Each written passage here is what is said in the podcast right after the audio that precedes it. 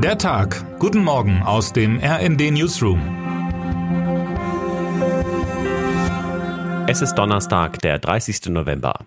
Dubai, ausgerechnet Dubai. Dort beginnt heute bei knapp 30 Grad die 28. UN-Klimakonferenz, abgekürzt COP28. Schon seit Wochen gibt es berechtigte Kritik an der Wahl des Verhandlungsortes, an dem 70.000 Menschen erwartet werden. Denn das ölreiche Dubai verdient mit dem Verkauf fossiler Brennstoffe deren Verbrennung hauptverantwortlich für die globale Erderwärmung ist, seit Jahrzehnten blendend. Da wundert es auch nicht, dass sich die Scheichs von ihrer sprudelnden Geldquelle so schnell nicht verabschieden wollen und beim Ausstieg aus fossilen Energieträgern, Kohl, Öl und Gas auf der Bremse stehen. Nun soll das Klima ausgerechnet unter der Verhandlungsführung von Sultan Ahmed al-Jaber, Chef des staatlichen Öl- und Gaskonzerns in den Emiraten, gerettet werden. Eine Horrornachricht für viele Beobachter. Dass sich die Politikerinnen und Politiker in Dubai auf ausreichende Maßnahmen zur Rettung des Klimas und damit, man muss das immer wieder in aller Deutlichkeit sagen, dem Überleben der Menschheit einigen werden, glaubt niemand. Im Gegenteil, angeblich will Dubai die Konferenz sogar nutzen, um in Hinterzimmern heimlich Ölabkommen abzuschließen, berichtet mein Kollege Steven Geier in einem spannenden Vorbericht. Auch das politische Weltklima peitscht wie ein Regenschwall den Klimaschützern ins Gesicht. Neben dem Krieg in der Ukraine toben nur noch Kämpfe in Nahost, die Weltwirtschaft schlittert durch die Rezession und viele Staaten sparen, da will kaum eine Regierung ihrer Bevölkerung noch die unbequeme Nachricht übermitteln, dass sie nicht so weiterleben kann. Es ist ein Teufelskreis. Die Klimakrise erhöht das Risiko für weitere Krisen und Konflikte immer mehr, belegen Studien. Jedes Zehntelgrad Erderwärmung lässt das Risiko für einen Krieg nochmal steigen. Dabei ist die Klimakrise längst auch bei uns in Europa zu spüren.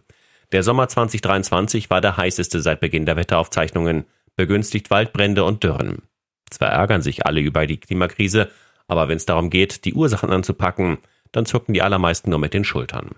Wenn es doch acht Milliarden Menschen gibt, warum sollen ausgerechnet wir dann Verantwortung übernehmen?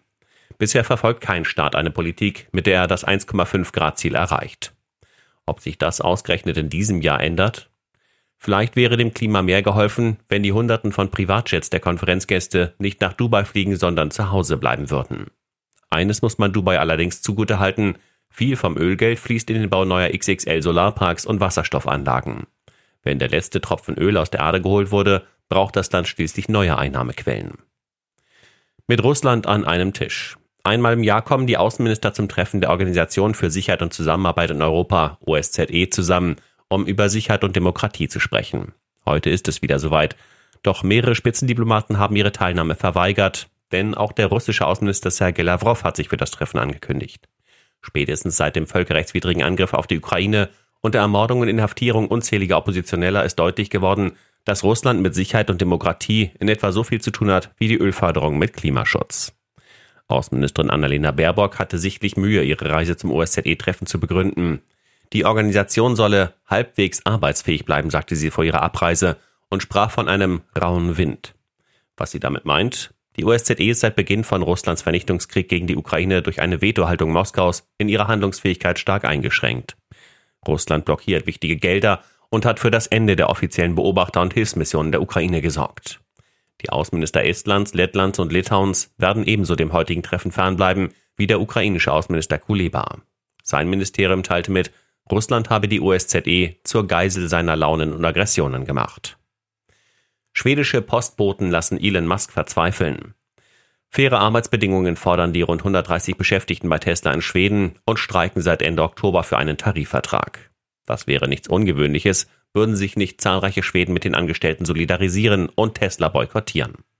Hafenmitarbeiter entladen keine Teslas mehr, Elektriker warten die Ladestationen nicht und sogar die Beschäftigten des staatlichen Postunternehmens weigern sich, Briefe und Pakete an Tesla zuzustellen.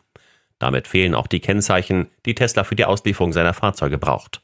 Für Tesla bedeutet das faktisch eine Lähmung ihres Vertriebs in Schweden, berichtet mein Kollege Thorsten Fuchs. Der Konzern verklagt deshalb Post- und Transportbehörde, indirekt also den schwedischen Staat. Der Streit liegt nun bei den Gerichten. Schon heute könnte es eine erste Entscheidung geben. Wer heute wichtig wird.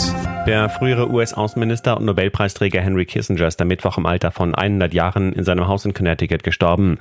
Das gab seine Beratungsfirma bekannt, wie eine Sprecherin bestätigte. Kissinger war da bei einer privaten Feier im Familienkreis beigesetzt, hieß es. Zu einem späteren Zeitpunkt solle dann noch eine Gedenkfeier in New York stattfinden. Und damit wünschen wir Ihnen einen guten Start in diesen Tag. Text Sven Christian Schulz, am Mikrofon Sönke Röhling. Mit rnd.de, der Webseite des Redaktionsnetzwerks Deutschland, halten wir Sie durchgehend auf dem neuesten Stand. Alle Artikel aus diesem Newsletter finden Sie immer auf rnd.de slash der Tag.